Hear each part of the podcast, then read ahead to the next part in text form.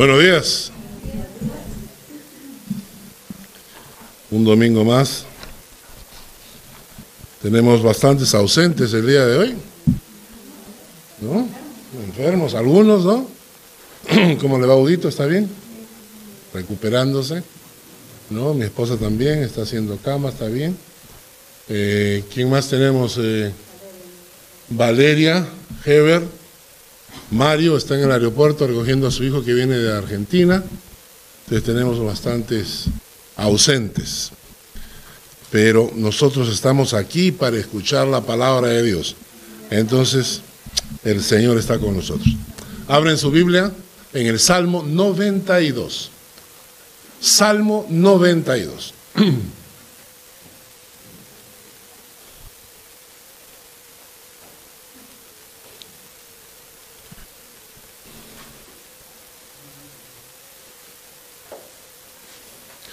Es una canción que cantamos hace mucho tiempo atrás.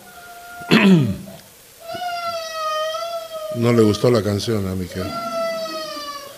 Una canción que decía así. Bueno es alabarte, oh Jehová, y cantar salmos a tu nombre.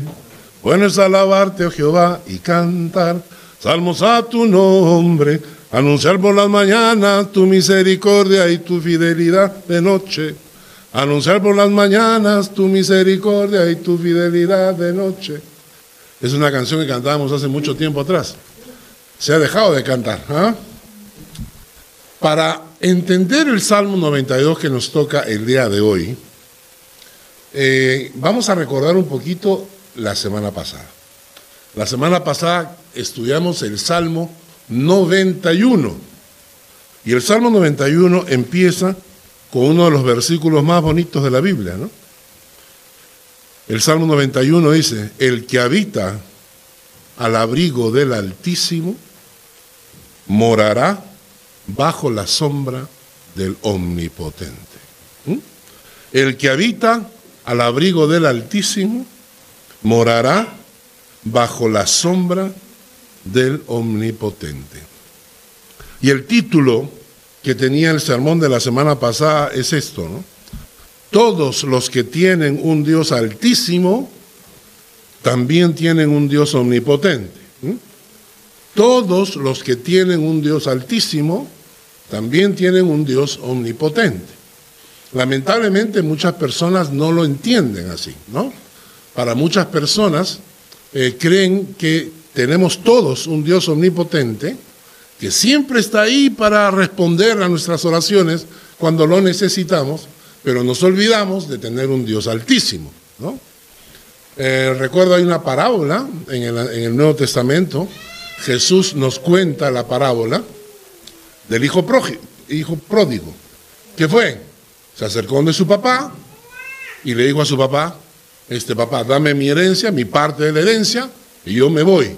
¿Ah?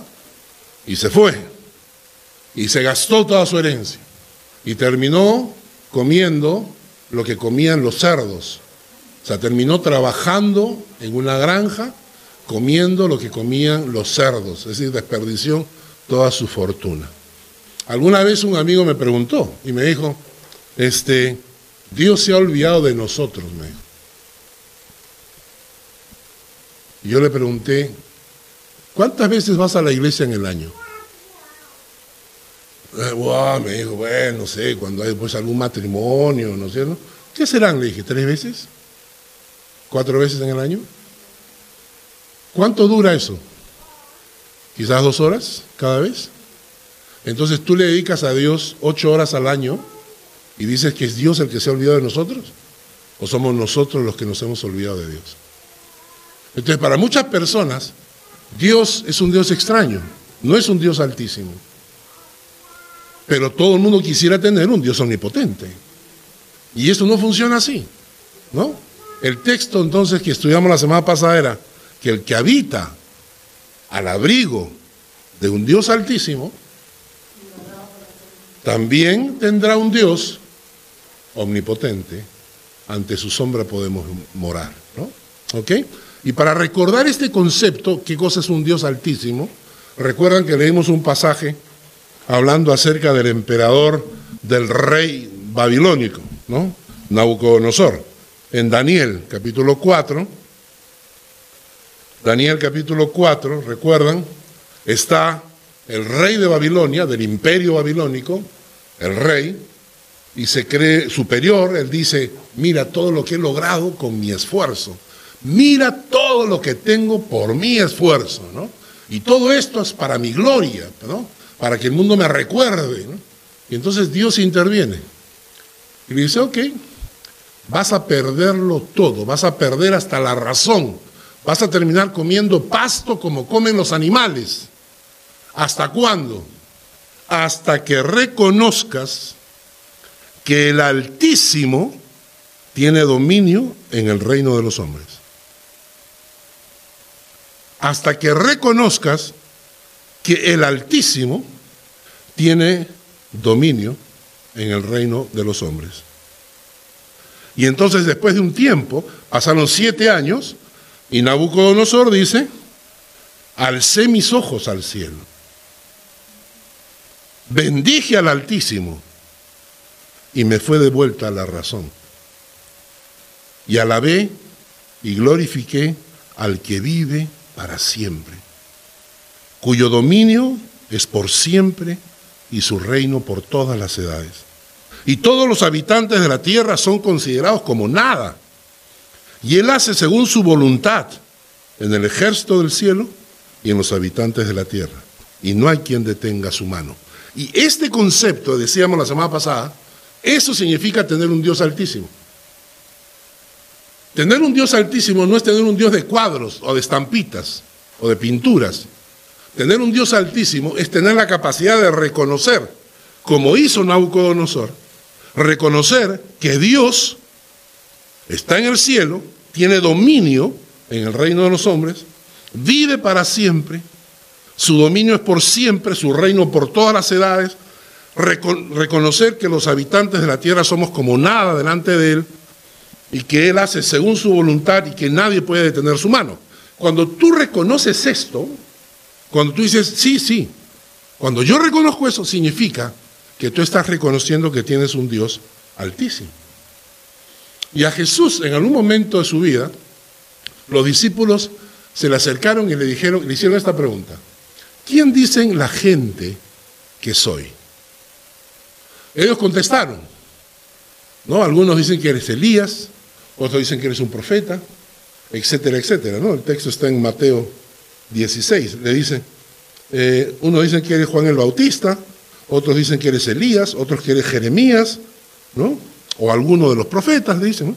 Y luego Jesús le pregunta y le dice, ¿y ustedes quién dicen que son? ¿Notan?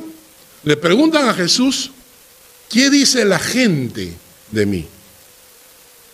Y luego les pregunta a sus discípulos y les dice, ¿y ustedes qué dicen de mí?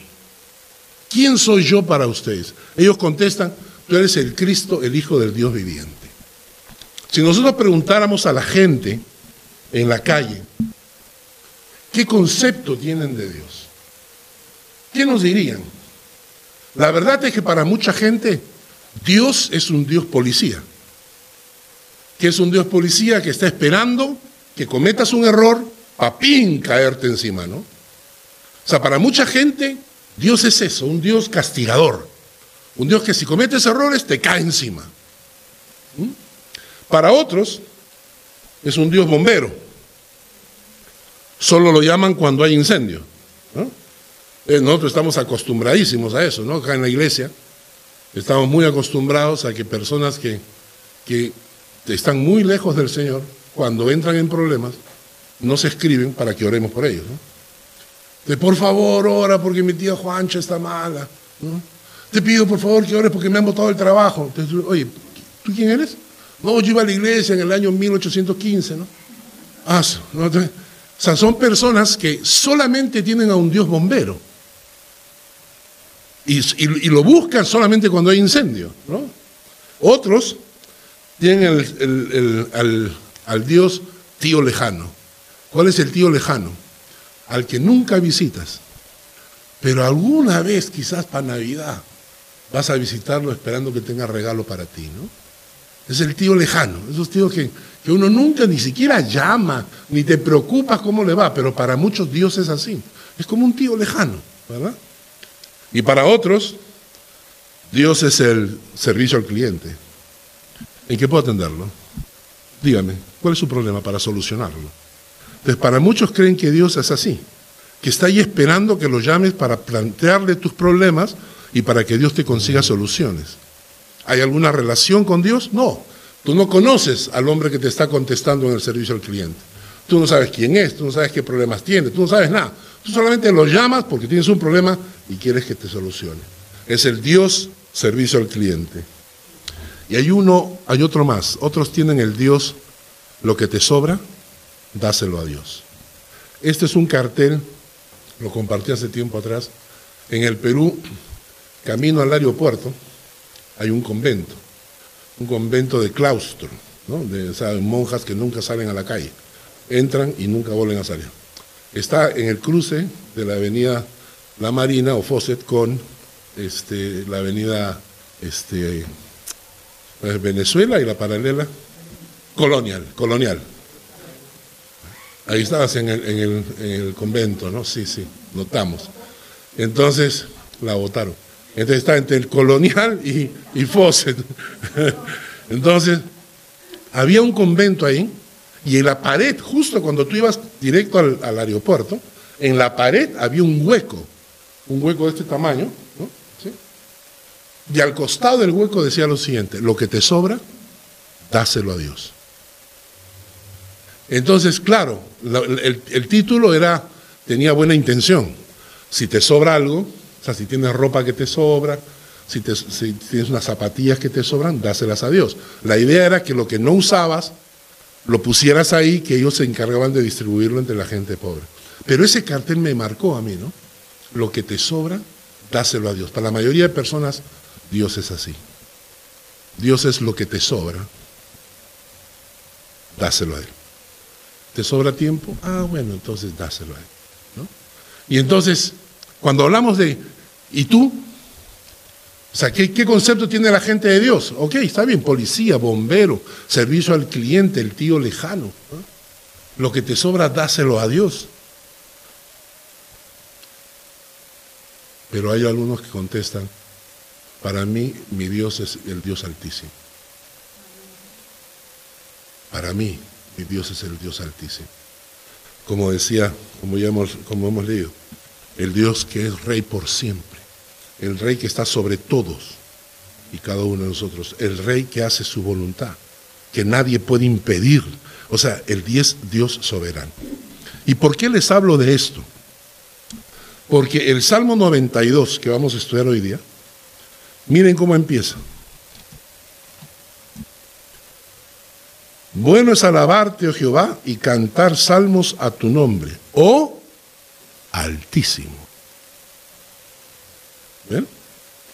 Miren el versículo 8. Mas tú, Jehová, para siempre eres altísimo. Quiere decir que en el Salmo 92 nos sigue hablando sobre el Dios altísimo del cual hemos hablado la semana pasada. Pero añadimos a esto algo más. Quiero que me digan cuál es el título del Salmo. ¿Qué es el título? Ya, y abajito, ¿qué dice?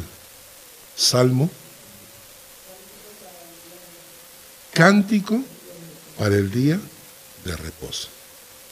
Y cuando yo leí esto, dije, ¿qué relación hay? Porque, oh, claro, si leo el Salmo 92 y digo, el Salmo 92 me habla del Dios Altísimo, ahí hay toda una prédica, ¿no?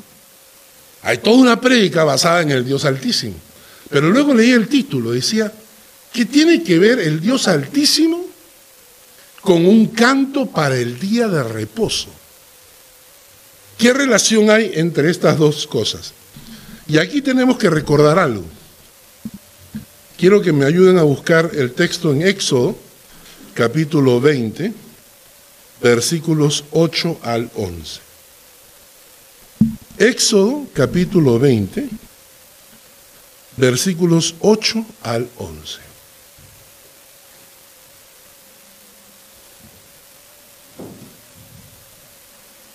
Dice,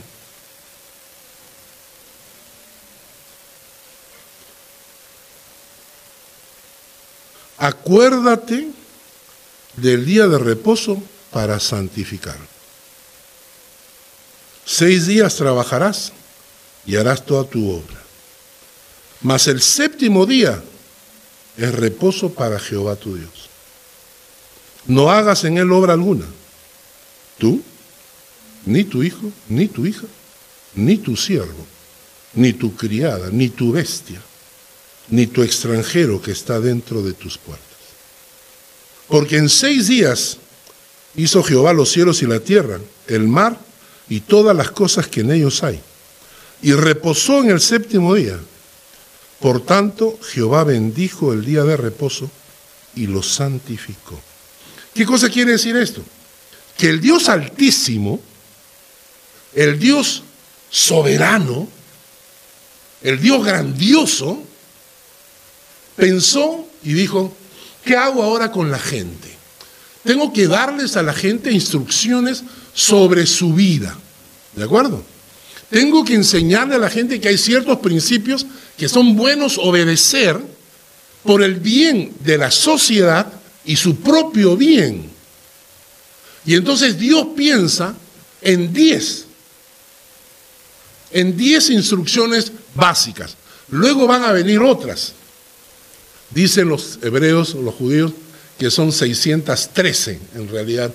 Ellos han encontrado 613 mandamientos. Pero de, todos estos, Dios resume 10.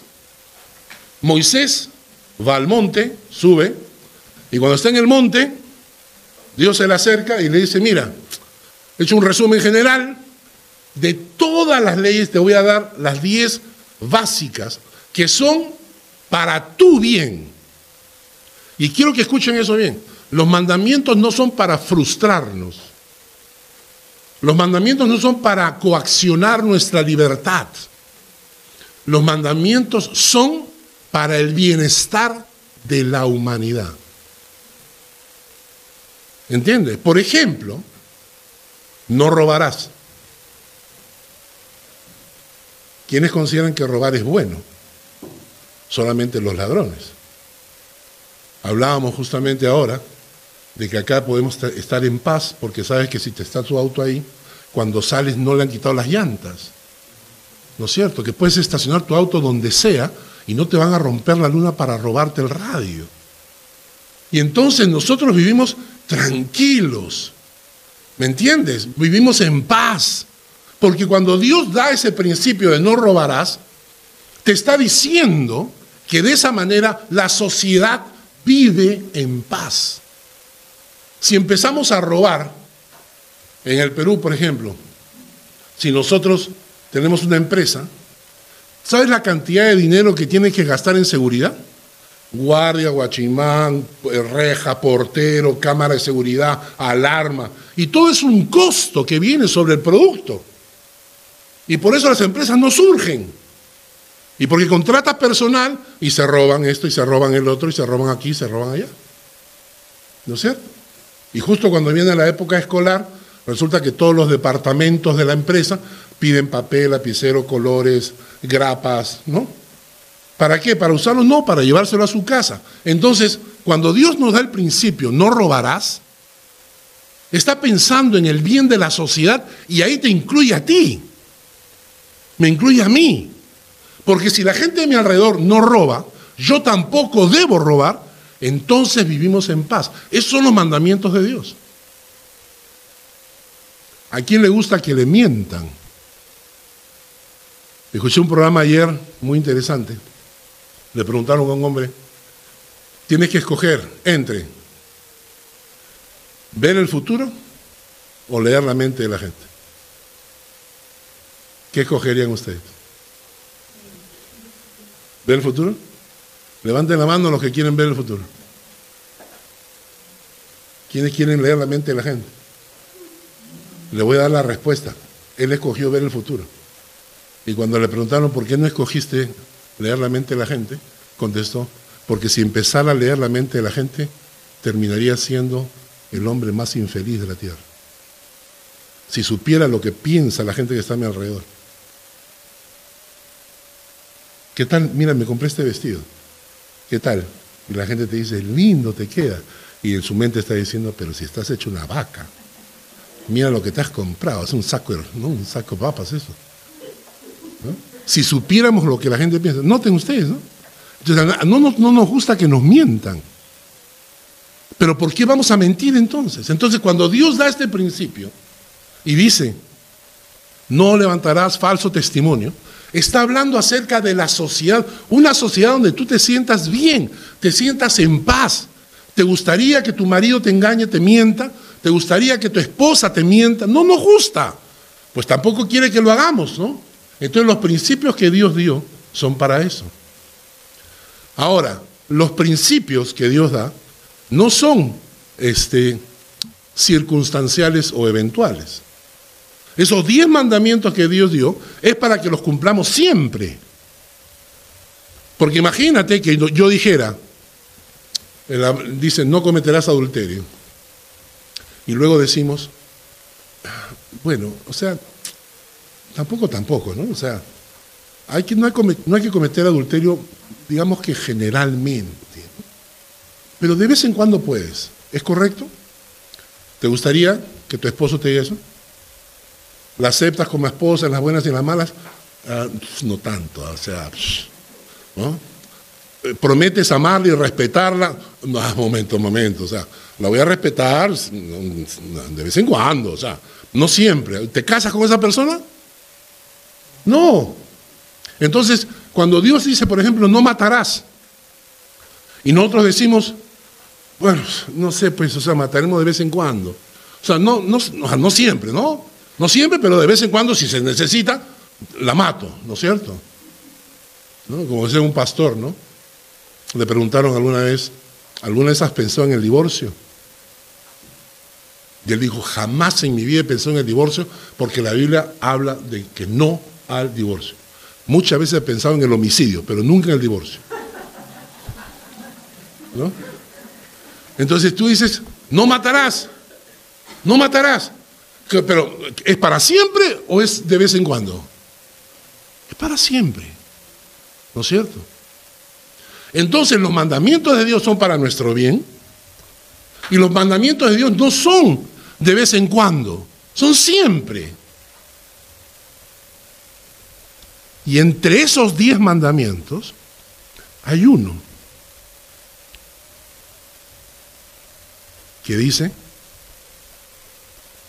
acuérdate del día de reposo para santificar. Seis días trabajarás y harás toda tu obra, mas el séptimo día es reposo para Jehová tu Dios. No hagas en él obra alguna, tú, ni tu hijo, ni tu hija, ni tu siervo, ni tu criada, ni tu bestia. se refiere al vecino, ni tu bestia, ni tu extranjero que está dentro de tus puertas. Porque en, en seis días hizo Jehová los cielos y la tierra, el mar y todas las cosas que en ellos hay. Y reposó en el séptimo día y por tanto Jehová bendijo el día de reposo y lo santificó. Entonces, ahora, junto al nivel, los diez mandamientos están divididos en dos grupos. Los primeros cuatro son mandamientos acerca de tu relación con Dios.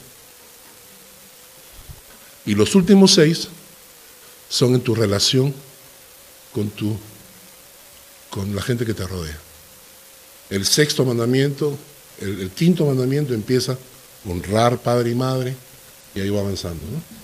No, no robarás, no mentirás, no, no levantarás falsos testimonios, no codiciarás, no adulterarás, etcétera, etcétera, etcétera. Pero los primeros cuatro tienen que ver con tu relación con Dios, están al mismo nivel, ¿no? Es decir, no matar está al mismo nivel de guarda el día de reposo. Ahora entienden por qué el Dios Altísimo te pide eso. Y quiero que estudiemos esto porque hay tres preguntas que tenemos que contestar. ¿No? La primera, ¿qué significa que Dios santificó ese día? La segunda, ¿por qué Dios lo llama día de reposo? Y tercera, ¿qué significa que lo bendijo?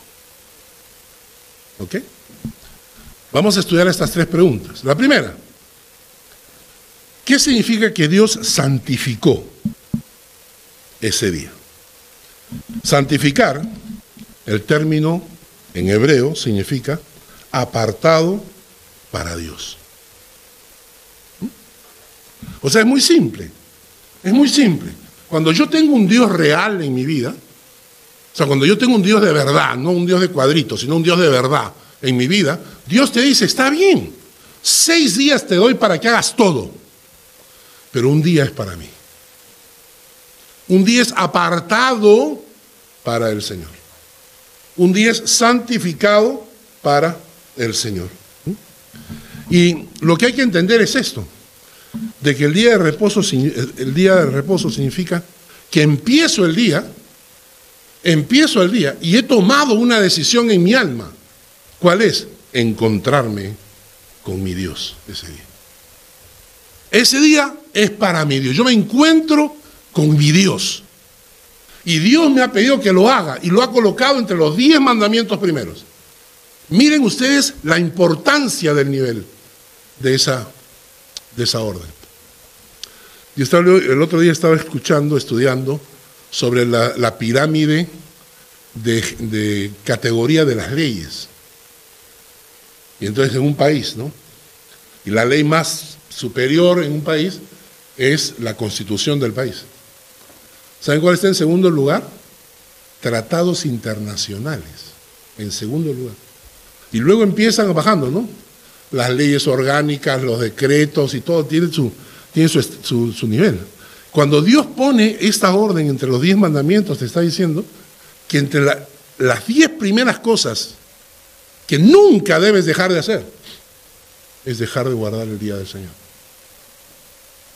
O sea, tienes que guardar, santificar, apartar para el Señor ese día. La segunda cosa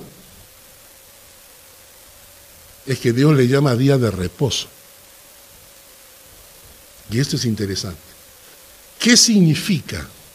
Ayer estaba mi hijo con mi nieta en la casa y estábamos un poco discutiendo sobre el, tema de hoy día. Y Hans me dije, papá, hasta que yo no entendí qué significaba esto, nunca pude realmente disfrutar del día de reposo. Y él me dijo, él se puso a estudiar la palabra reposo. Y la palabra reposo, ¿saben qué significa? Vagar. Vagar, de. No hacer nada. Y entonces, él me dijo, lo que Dios está diciendo es lo siguiente. Todos nosotros somos seres humanos creados por Él. ¿Mm? Y Dios sabe perfectamente nuestra capacidad de rendimiento. Y Dios dice, tú puedes trabajar seis días, pero un día tienes que recuperar fuerzas. En un día tienes que regenerar tus fuerzas. ¿ya? Y entonces Hans me dice, para mí, día de reposo significa que en este día empiezo santificándolo para el Señor, es decir, mi tiempo para el Señor, servir al Señor, hacer todo lo necesario para el Señor. Pero después no hago nada que sea económicamente rentable para mí. Es decir, no trabajo. En el día del Señor no trabajo, no preparo clases, no estudio, no... ¿Por qué? Porque este día es día del Señor. Yo le decía a Hans, pero muchas veces es difícil, pues, ¿no? Es difícil porque eh, a veces la gente trabaja hasta el día sábado y el día lunes tiene que estar preparado.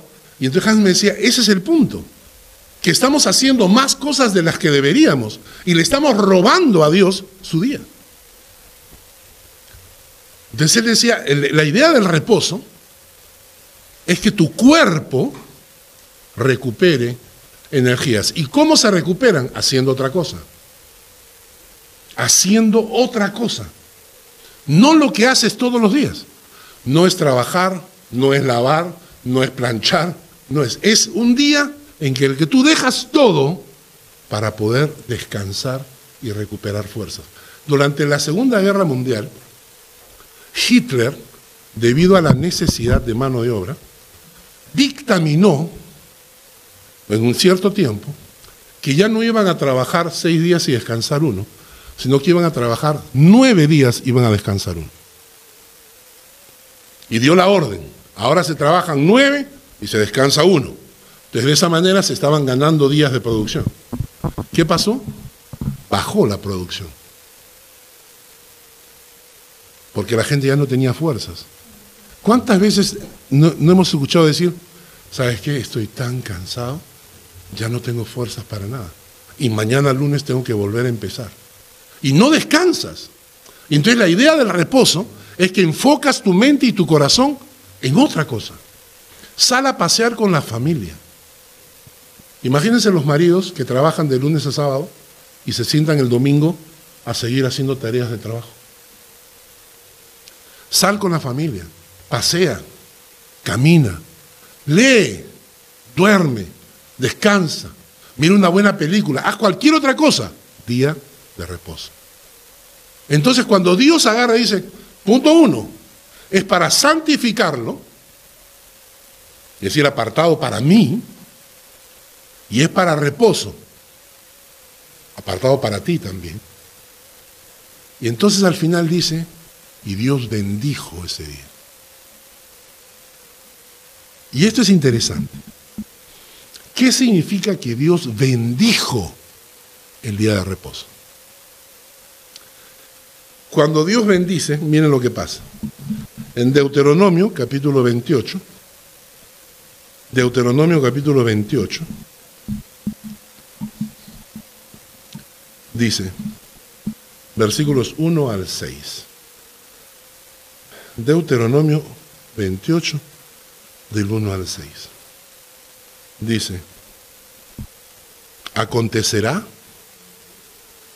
que si oyeres atentamente la voz de Jehová tu Dios, para guardar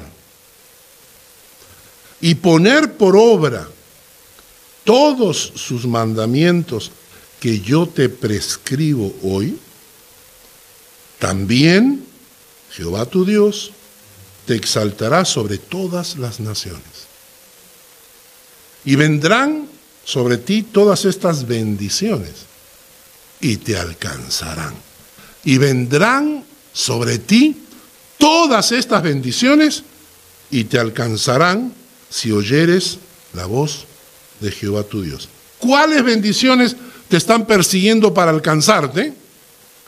Bendito serás tú en la ciudad, bendito serás en el campo, bendito el fruto de tu vientre, el fruto de tu tierra, el fruto de tus bestias, la cría de tus vacas y los rebaños de tus ovejas.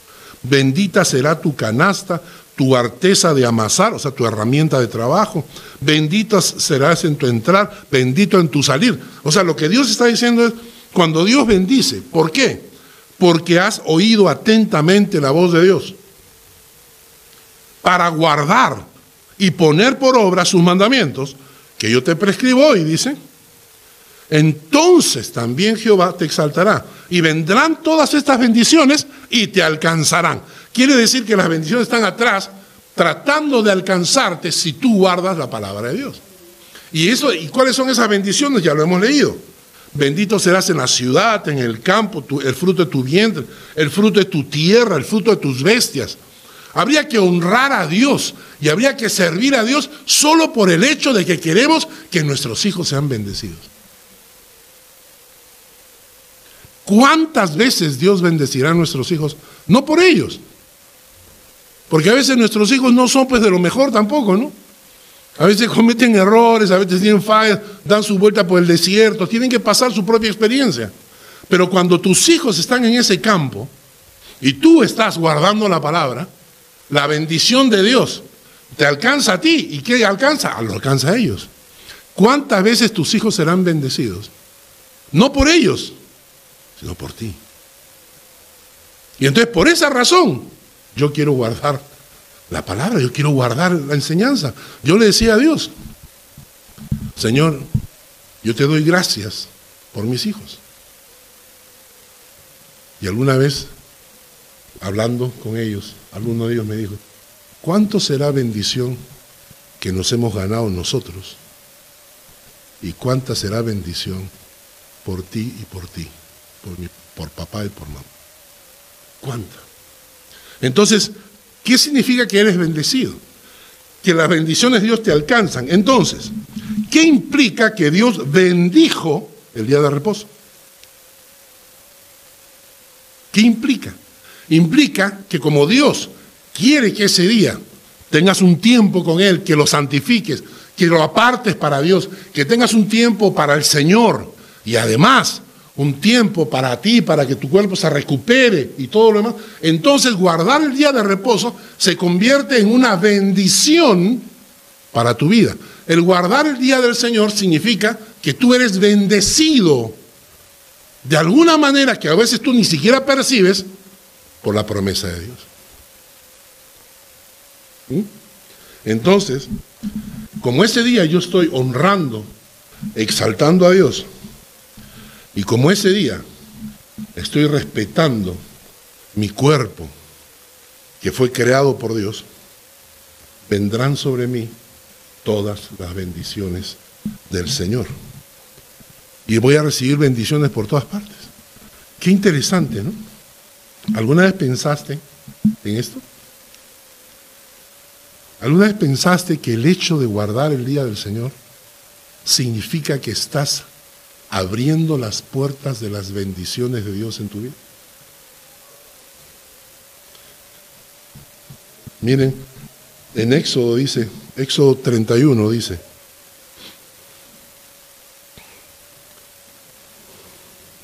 Éxodo 31 es el segundo libro de la Biblia, versículos 12 y 13. Habló además Jehová a Moisés diciendo, tú hablarás a los hijos de Israel diciendo, en verdad vosotros guardaréis mis días de reposo. ¿Notan? En verdad vosotros guardaréis mis días de reposo, porque es señal entre mí y vosotros, por vuestras generaciones, para que sepáis que yo soy Jehová. Entonces lo que está diciéndole Dios a Moisés le vas a decir al pueblo que hay una marca, hay una forma de diferenciar quiénes son mi pueblo y quiénes no lo son. ¿Cuál es esa señal? Mi pueblo guarda el día del Señor. Los que no lo son, no lo guardan.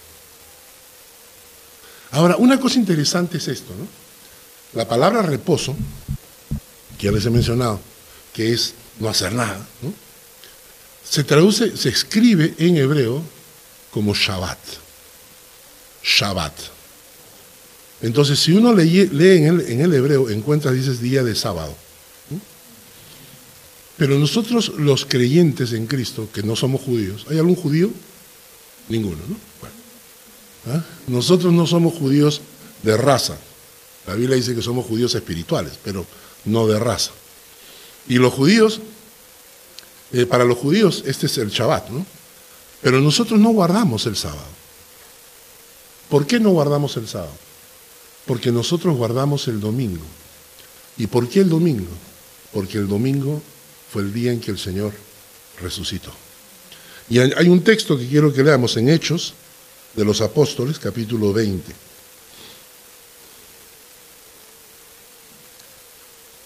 Hechos de los Apóstoles, en el capítulo 20, nos dice, por ejemplo, lo que hacía la gente primitiva, los cristianos de la primera época, de la primera era. Dice, el primer día de la semana es el día domingo. El primer día de la semana, reunidos los discípulos, ¿para qué? Para partir el pan, o sea, para la Santa Cena. Pablo les enseñaba habiendo de salir al día siguiente. ¿Notan? El primer día de la semana. En Primera de Corintios 16 dice, 1 Corintios 16, versículo 2 dice, cada primer día de la semana cada uno de vosotros ponga aparte algo según haya prosperado, guardándolo, etc. Entonces, ellos guardaban el primer día de la semana. ¿Y por qué guardaban el primer día de la semana? Porque la historia dice que cuando María Magdalena fue el primer día de la semana, el domingo temprano, fue a la tumba del Señor, se le apareció el Señor y le dijo, acá estoy. ¿Qué pasa, María? No. El primer día de la semana es el domingo. El último día de la semana es el sábado. ¿Han visto los calendarios que tenemos ahorita? ¿Han visto los calendarios que trajo eh, Romy? Los tiene Magali en la, librería. Aparece el domingo como primer día y el sábado es el último día. El domingo es el primer día de la semana. Entonces cuando llega María Magdalena, el Señor se le aparece.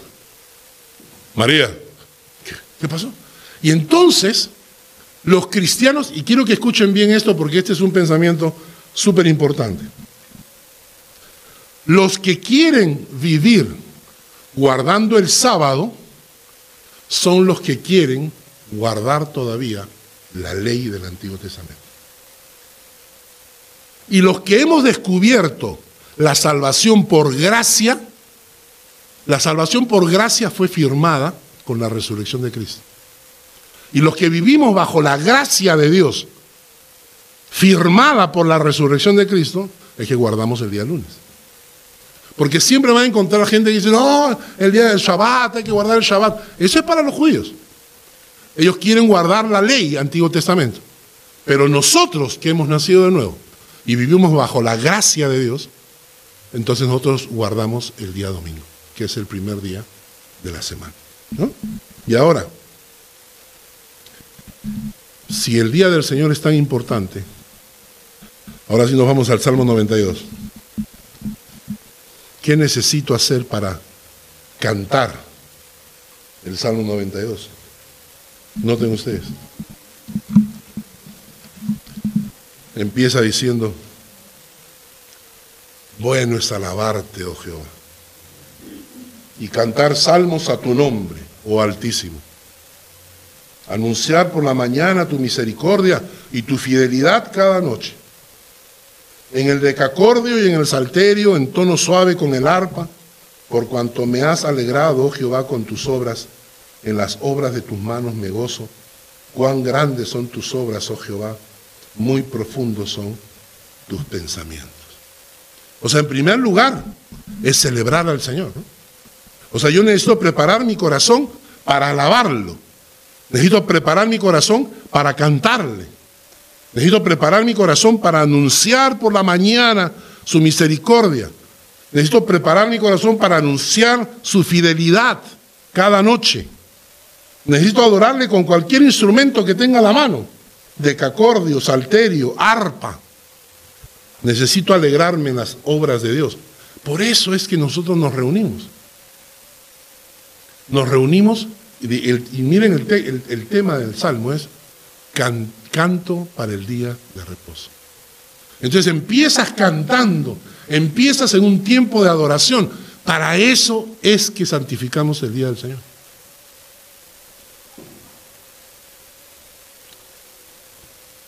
Y, a veces no lo hacemos.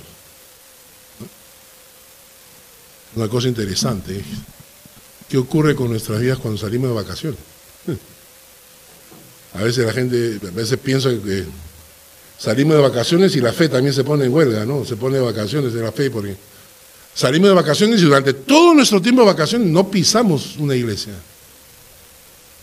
No, no buscamos al Señor de ninguna manera. O sea, pasamos tiempo lejos del Señor. El Salmo nos dice qué pasa con otro tipo de personas. Nos dice, miren, antes que eso, vamos a leer un texto, que ya lo he repetido antes, que está en Colosenses capítulo 1, versículo 16. Colosenses 1, 16. Dice, porque en Él fueron creadas todas las cosas, las que hay en los cielos, las que hay en la tierra, visibles, invisibles, sean tronos, sean dominios, sean principados, sean potestades, todo fue creado por medio de Él y para Él. Y cuando hemos hablado de este pasaje, siempre decimos que el culto del domingo, cuando venimos a la iglesia, no es para nosotros, es para Él. Todo es, fue creado por medio de Él y para Él. ¿no? Alguna vez las personas se confunden, se confunden, porque piensan,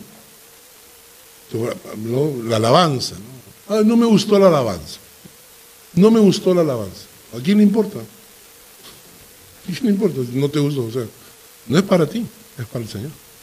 Pero hay otra cosa, hay otra gente que piensa que el culto es la prédica. Entonces, no importa a qué hora lleguemos con tal de escuchar la prédica. Y eso es una actitud de no tener un Dios altísimo, sino de que yo soy Dios, porque yo vengo para que me alimenten. Yo vengo a escuchar una prédica que me alimente. Y cuando termina la prédica, me acerco al pastor y le digo, me gustó, está bueno, estás mejorando bastante. Sigue así, estás en buen camino. O sea, ¿me entienden a lo que voy? Yo no vengo a la, iglesia a escuchar la predica. Claro que vengo a escuchar una predica, pero en primer lugar yo vengo a adorar a Dios. Y por eso vengo a adorar desde el principio con canto, con alabanza, con adoración, porque eso es parte de mi adoración a Dios.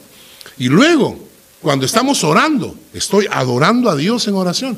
Y luego cuando viene la prédica, estoy adorando a Dios concentrándome en la palabra. Y cuando termino de, la, la y viene lo demás, todo, en cada momento, estoy adorando a Dios porque todo es hecho por Él y para Él, no para nosotros. Esa es la actitud correcta a la hora de adorar. Pero hay gente que no lo entiende. El Salmo 92, miren lo que dice, a partir del versículo 6 y 7. Dicen, el hombre necio no sabe. Y el insensato no lo entiende. Cuando brotan los impíos como la hierba y florecen todos los que hacen iniquidad, es para ser destruidos eternamente. Entonces lo que dice el salmista es, venimos a adorar a Dios, pero ¿saben qué? Hay gente, la Biblia le llama necios, ¿no? Dice, hay gente que no lo entiende. Y miren lo que dice, ¿no? Brotan los impíos como la hierba y florecen. O sea, hay gente que no viene a la iglesia. Hay gente que no tiene una relación con el Señor, no tiene, pero prosperan. Y, les va bien. Y tienen plata y, y les va bien, ¿no es cierto? ¿Y por qué la vida les llama necios? Porque tu vida la mía, no durará más de 80 o 90 años. En el mejor de los casos llegaremos a los 100. Y luego te vas a enfrentar a la eternidad. Y yo pregunto, si viviste toda tu vida lejos de Dios, ¿por qué vas a vivir la eternidad cerca de Él? Si has vivido toda tu vida de espaldas a Dios diciendo, yo estoy prosperando, yo no necesito ir a la iglesia, yo no necesito de Dios. Yo no necesito de Dios. El mejor pasaje que he leído en una Biblia en alemán está en Apocalipsis. En Apocalipsis hay un pasaje que en español dice, eh, dice, yo soy rico, no tengo necesidad, estoy eh, satisfecho, suficiente. Eso en español. Los que hablan alemán van a entender.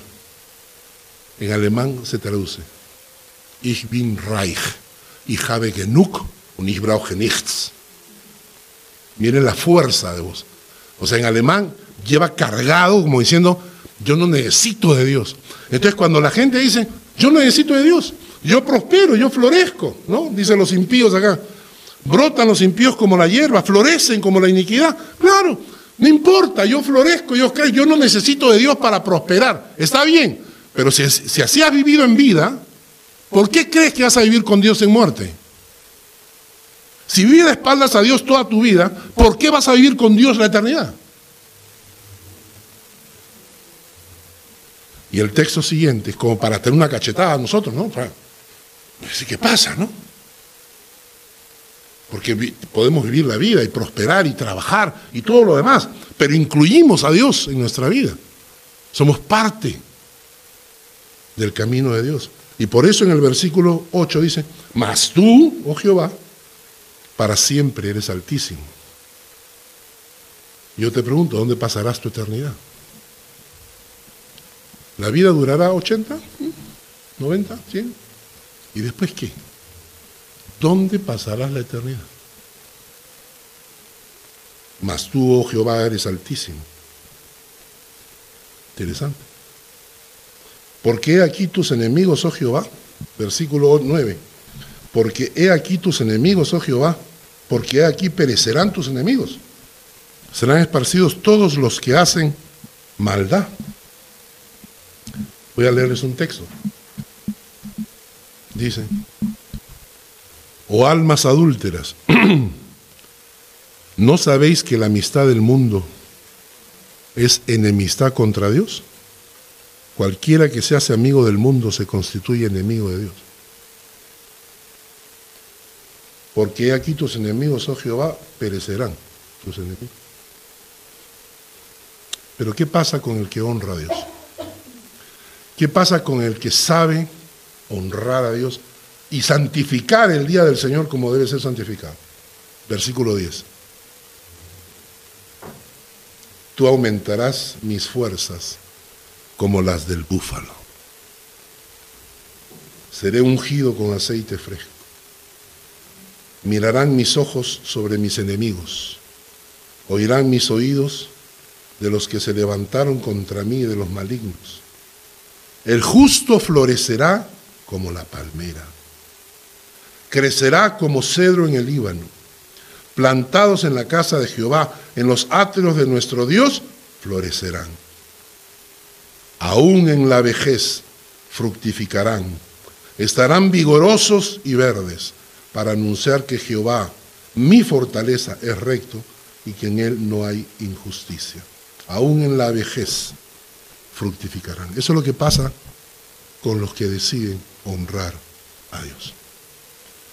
Qué lindo es esta expresión, ¿no? Aumentarás mis fuerzas como las del búfalo. ¿Ustedes han visto un búfalo? Es un poquito más delgado que yo.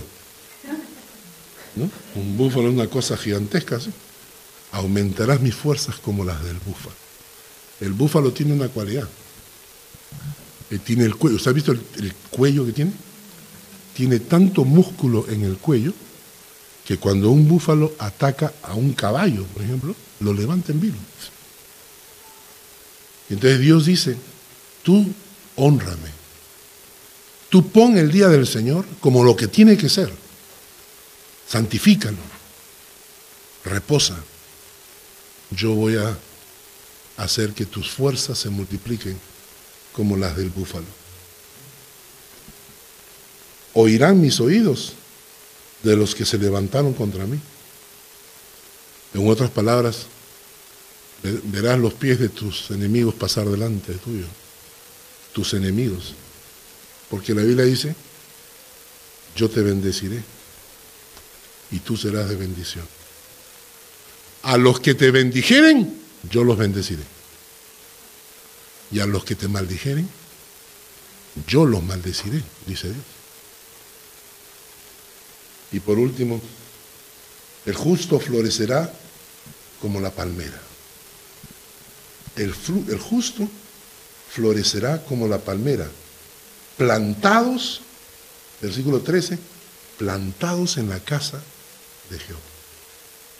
Plantados en la casa de Jehová y para nosotros, para los viejos, aún en la vejez, fructificarán, estarán vigorosos y verdes. Pensamiento final para terminar la prédica del día de hoy. Quiero que busquemos un texto bíblico. en Isaías 58, versículos 13 y 14.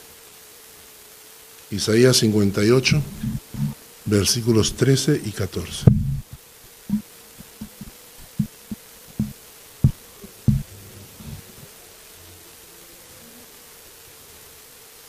Isaías 58, versículos 13 y 14 dice, si retrajeres del día de reposo tu pie, de hacer tu voluntad en mi, en mi día santo, y lo llamares delicia, santo, glorioso de Jehová, y lo venerares no andando en tus propios caminos, ni buscando tu voluntad, ni hablando tus propias palabras.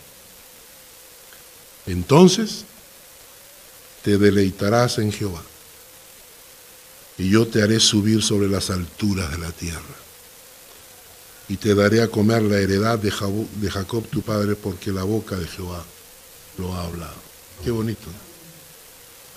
Si retrajeres del día de reposo tu pie, de hacer tu voluntad en mi día santo, y lo llamares delicia santo, glorioso de Jehová. Y lo venerares, no andando en tus propios caminos ni buscando tu voluntad. Qué interesante. ¿Y qué hará Dios? Te haré subir sobre las alturas de la tierra. Y te daré a comer la heredad de Jacob tu padre. Hermanos, ¿entendimos? La, la importancia de reservar un día en la semana para el Señor y para descansar. Y si estás haciendo tanto que no puedes descansar, quiere, quiere decir que estás haciendo demasiado. Si yo tengo una empresa y le digo a uno de mis empleados, ¿no? Bueno, ahora, mira, tenemos, allá pensando en la, en la fábrica ahí, acá tenemos 950 piezas que tienes que pasarla por QPQ y luego tienes que amarrar aquí 800 piezas más y luego tienes que limpiar la fábrica y luego tienes que encerar toda la fábrica y luego tienes estas otras piezas que tienes que limpiar una por una. Son poquitas, son 2.400 y entonces tú dices, no se puede, pues. No se puede. Ah, pues cuidadito, que no lo hace porque te voto, ¿no? No. Es una locura. Pero si yo agarro y me propongo hacer todo y no lo logro porque me falta tiempo, entonces estoy cometiendo un error. Estoy haciendo más de lo que debería hacer. Tengo que hacer, tengo que reservar mi tiempo, tengo que cortar actividades a veces, porque el Señor, el Altísimo, te dijo, en seis días me haces todo en uno. Lo santificas para mí y descansas para ti. Señor, gracias por esta mañana. gracias por esta palabra. Permite que toque nuestro corazón y aprendamos. En el nombre de Jesús. Amén.